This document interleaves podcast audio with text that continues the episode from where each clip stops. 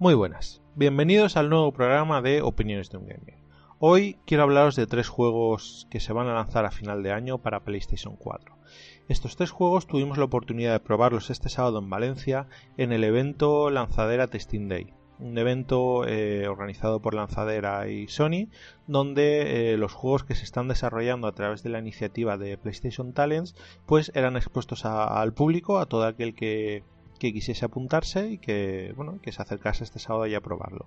Realmente nosotros pudimos apuntarnos, yo me pude apuntar solo a, uno de ellos, pero bueno, nos acercamos allá a primera hora a ver la conferencia y a ver, eh, bueno, pues no podíamos jugar, a ver un poco eh, cómo eran estos juegos y la verdad es que al final eh, tuve la oportunidad de, probar los tres.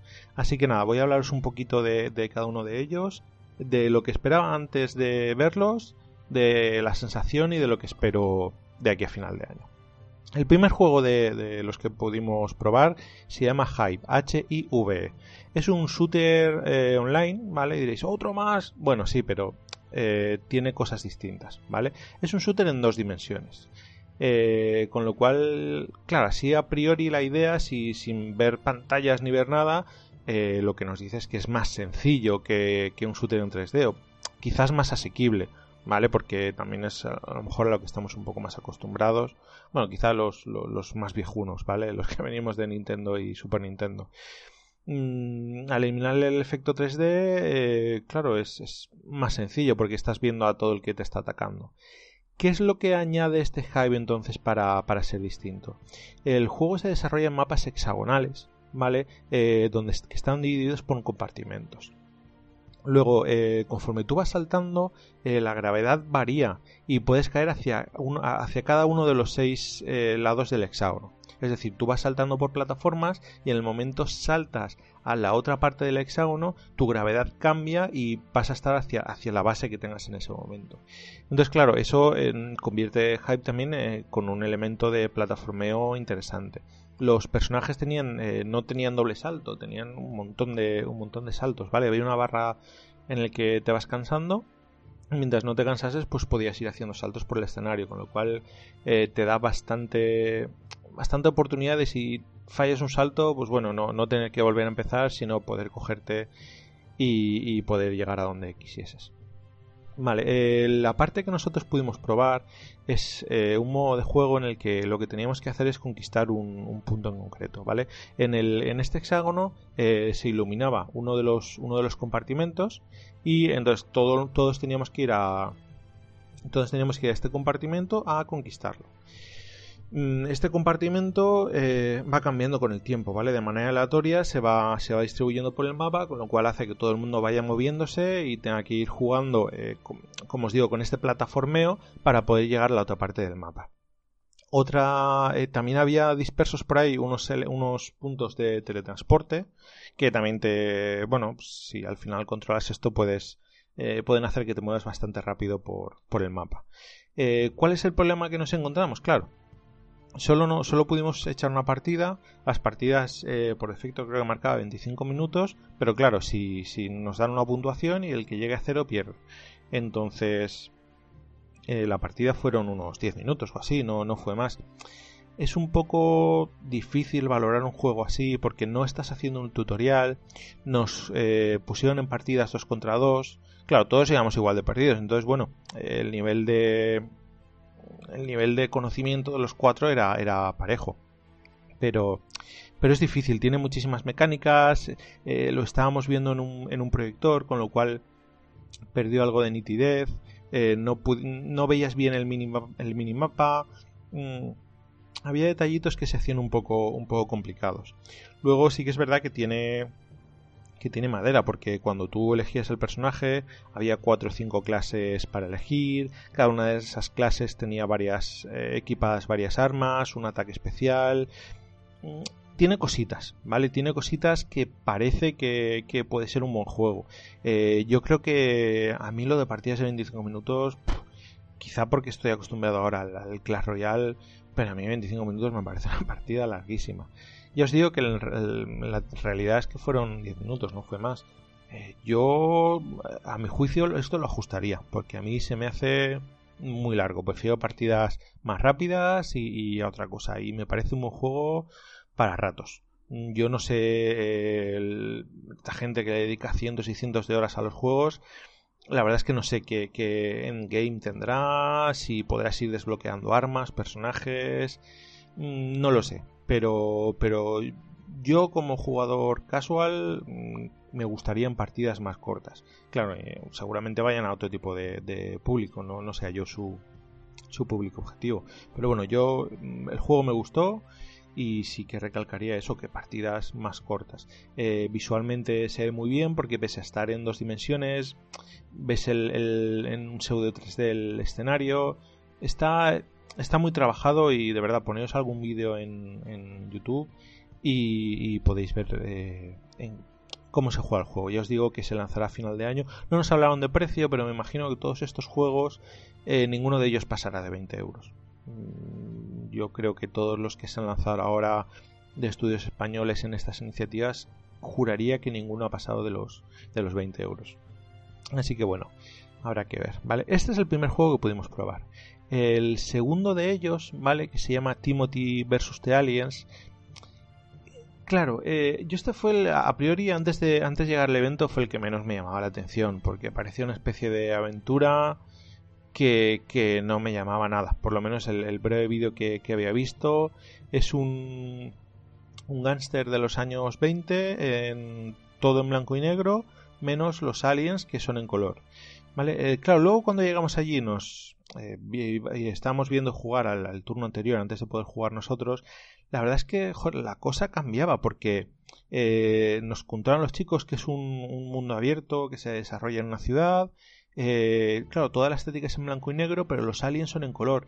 Entonces realmente cuando... Y, no es aventura, es un shooter. O sea, el, personaje va con sus armas y, tiene que ir matando a los aliens la verdad es que la sensación fue mucho mejor de lo que yo me esperaba. No, no, me esperaba gran cosa, era el que menos pensaba que me iba a gustar. Y la verdad es que eh, me gustó bastante. Sí que es verdad que en la demo que nosotros pudimos probar eh, se nos puso una parte de la ciudad eh, por la que poder movernos, eh, un montón de aliens por ahí sueltos a los que a los que matar y el chico nos dijo que teníamos que la misión era encontrar a un personaje. Claro, se notaba un montón, no era una demo, era, era una demo técnica, porque vale, sí, nos soltaban ahí en mitad de la ciudad, los aliens iban moviendo y tenías que dispararlos, y, encontrar a esta persona, pero nada de historia, nada de... Se nota, o, la sensación que me dejó a mí fue que es una demo técnica y que no les había dado mucho tiempo a preparar algo así más completo para este evento, mm, o que van un poco de culo con el desarrollo. Yo creo que promete, porque nos dijo el chico que, que habría una, una, historia bastante completa, que habría muchos personajes, muchos tipos de armas. A mí el juego, o sea, lo que es la mecánica y, y la estética me gustó mucho. Creo que es un juego que eh, una vez completo puede prometer. Eh, como pega, bueno, aparte de esto que estoy diciendo de, que realmente no hubo historia, eh, a mí el apuntado a los aliens, un pelín de, ayuda en el apuntado, creo que le vendría muy bien porque cuando tú, cuando tú apuntabas, marca el punto fijo y si estás cerca del alien, del alien no, no, no se ajustaba un poquito. Entonces tenías que ajustarlo muy, muy físicamente para llegar al punto exacto en el disparar al alien. Como ya os he dicho que mi nivel de habilidad en el shooter no es especialmente alto, entonces yo el, hecho de poder apuntar cerca del alien y que me ayude el, apuntado automático y me marque el alien, a mí me, me, ayuda mucho. Hay gente que esto lo desactiva y le da muchísima rabia. Yo a mí yo lo he hecho en falta. Ya veremos cómo, cómo es la versión final, si al final incluyen algo de esto o no. Pero, pero es un juego muy a tener en cuenta porque un mundo abierto que se ve muy bien y habrá que ver la historia. Claro, no, no pudimos probar nada ni ver nada de la historia. También interesante. Creo que será. Claro, es, distinto a Hive porque Hive es un juego de partidas y puedes echar todo el tiempo que quieras.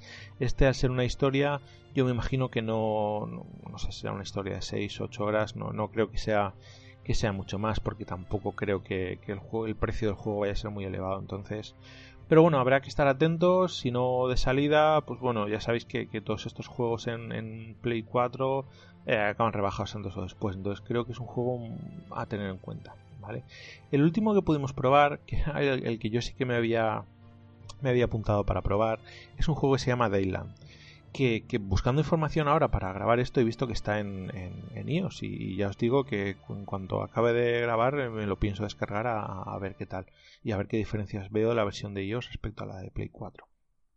Claro, esta es la sensación del juego, eh, que es el que mejor acabado tenía. Claro, si realmente ya lo tenían para, para iOS, habrán cambiado cosas, pero, pero ya tiene una base muy grande. Eh, porque aquí lo que nos dijo el chico sí que estamos haciendo, estaban ajustando la, misión tutorial de cuando tú empiezas a jugar. ¿En qué consiste Dayland? Dayland eh, nos dice que hay cuatro, creo que eran cuatro príncipes que se envían a cuatro planetas, cuatro príncipes de minutos que se envían a cuatro planetas de minutos donde tienen que eh, colonizar el planeta y descubrir el cristal del planeta. Si no recuerdo mal, algo así era la historia es el principito, ¿vale? Ellos no pueden decir que es el principito, pues lo digo yo, es el principito. Eres, un príncipe diminuto en un planeta diminuto, redondo, el principito. Y, tiene esa estética simpática del principito. Eh, la verdad es que acompaña, acompaña bastante bien. El juego eh, nos enseña. El juego es una especie de Minecraft, ¿vale? No sé si, si, si es del todo acertado, pero bueno, eh, lo que quiero decir con que es una especie de Minecraft es que, claro, tú empiezas, empieza ahí una chica que, una exploradora espacial que, te habla y te va guiando los primeros pasos y tienes que irte a la casa, construir herramientas, talar árboles, plantar comida para no morirte de hambre, muy de construcción, no sé si de mundo abierto, porque ya os digo que el planeta da la sensación de ser bastante pequeño, no sé cómo evolucionará esto a, raíz de echarle horas lo, que podrás evolucionar tu planeta porque el tamaño es muy bueno el tamaño es limitado el, del planeta. Pero pero la estética está muy bien eh, y joder, el juego parece bastante chulo Luego también, eh, claro, igual que, que tiene la, la invasora que, que, nos va guiando, eh, luego también pueden venir bichos a los que a los que tenemos que tenemos que acabar con ellos, ¿vale? es una pequeña misión que pudimos probar eh, y creo que ni siquiera llegamos a terminarla. Mm, claro, eh, ¿qué cosas eh, hay que tener en cuenta en este juego? Pues cómo evoluciona a largo plazo. Yo no sé el número de horas que, el número de horas que, que, está pensado Dylan para terminarlo, pero supongo que acabará teniendo un modo infinito para poder desarrollar el planeta. claro, luego tienes que ir cuánto cuando tienes hambre, cuánta comida necesitas plantar, los enemigos van a destruirte también la comida y, la supervivencia la hacen más difícil. No sé, mm, creo que es un juego que requiere más tiempo del que nosotros pudimos probar, pero también os digo que es el juego que más sensación me dio de, estar terminado y de que casi casi podrían, podrían lanzarlo ya. No sé cómo va el desarrollo dentro, pero ya os digo, el juego está disponible en iOS, que me lo voy a bajar ya. y la estética es perfecta, se maneja bien, nos enganchamos con la primera misión que te dice que construyas eh, un martillo, me parece que era. Y claro, y te quedas así dices, mm, no sabes cómo construir el martillo. Y, es que tenías que ir a la casa, porque en la casa es donde tienes todas las opciones de, de construcción. Entonces, bueno, ese primer momento de decir, ¿qué tengo que hacer? O sea, ¿dónde tengo que ir? Si es la primera misión, no Igual, no sé si, si estaba puesto en el texto que fueses a la casa o no. Yo me parece que no, pero bueno, eh, salvando ese momento, eh, ya os digo que el resto bien. Además, bien porque eh, te ofrece varias. El propio tutorial te ofrece varias misiones a la vez. No es haz esto, luego lo otro, luego lo otro. No. Eh, tú tienes que ir a plantar unas zanahorias, por ejemplo. Y si por el camino has destrozado un árbol para coger la madera y has conseguido piñones, te dice planta los piñones. Y, junto a la misión que tenías, tienes la de los piñones. Va, acumulándote misiones conforme vas haciendo cosas que yo creo que que está muy bien para una demo, porque mm, si las demos son excesivamente guiadas, al final acaban siendo un poco aburridas. Entonces yo creo que el, hecho de poder disponer de, de varias opciones le dio, no sé, le, da un algo. ¿Vale? Y nada, estos tres son los juegos que pudimos probar. No, no se sabe fecha, pero sí que nos dijeron que tienen que estar lanzados antes de final de año. Entonces, no sé, ya estaremos atentos a ver cuándo se ponen a la venta. Desarrollo español, eh, que están aquí en Valencia. Oye, hay que, hay que, hay que apoyarlos también un poquito y, no porque sean españoles o valencianos, no porque yo creo que son buenos juegos. Y el problema es que ahora tenemos tantísimos juegos que, que ya no es que sean buenos o malos, es que conseguir visibilidad es algo muy muy complejo. O sea, el, número de juegos se ha multiplicado de manera exponencial en los últimos años. En los últimos años me refiero al, año pasado o ya este. O sea, no sé qué barbaridad de juegos son los que los que eh, hay en Steam comparando 2015 con, con este año pero, pero el otro día salió en algún artículo y era una locura. Entonces el problema de muchos de estos juegos es que, es que no se conocen, no es muy difícil que tenga repercusión. Entonces, bueno, el hecho de, formar parte de la iniciativa PlayStation Talents, de estar aquí en Valencia con Lanzadera, yo creo que les puede, les puede beneficiar eh, a estos juegos y espero que de verdad tengan éxito porque parece que van a ser muy buenos juegos. Así que nada, chicos, eh, llevaba tiempo sin grabar y bueno, pues me apetecía contaros un poco en qué había consistido esto, ¿vale? Eh, seguramente grabe la semana que viene y grabe de un juego que lo va a petar en los próximos meses, que no necesita mucha más visibilidad porque, porque ya tiene toda la visibilidad del mundo. Y es que los creadores de Clash Royale eh, lanzan nuevo juego, Brawl Stars disponible solo en iOS eh, por el momento, solo en la Store canadiense, pero que bueno, es tan fácil como coger el teléfono, crearos una cuenta de Canadá, lo descargáis y podéis jugar.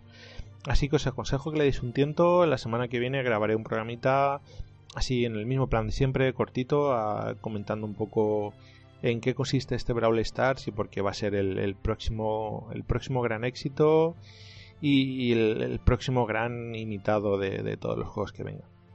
Así que nada, chicos, por el momento lo dejo y nos escuchamos la semana que viene. Adiós.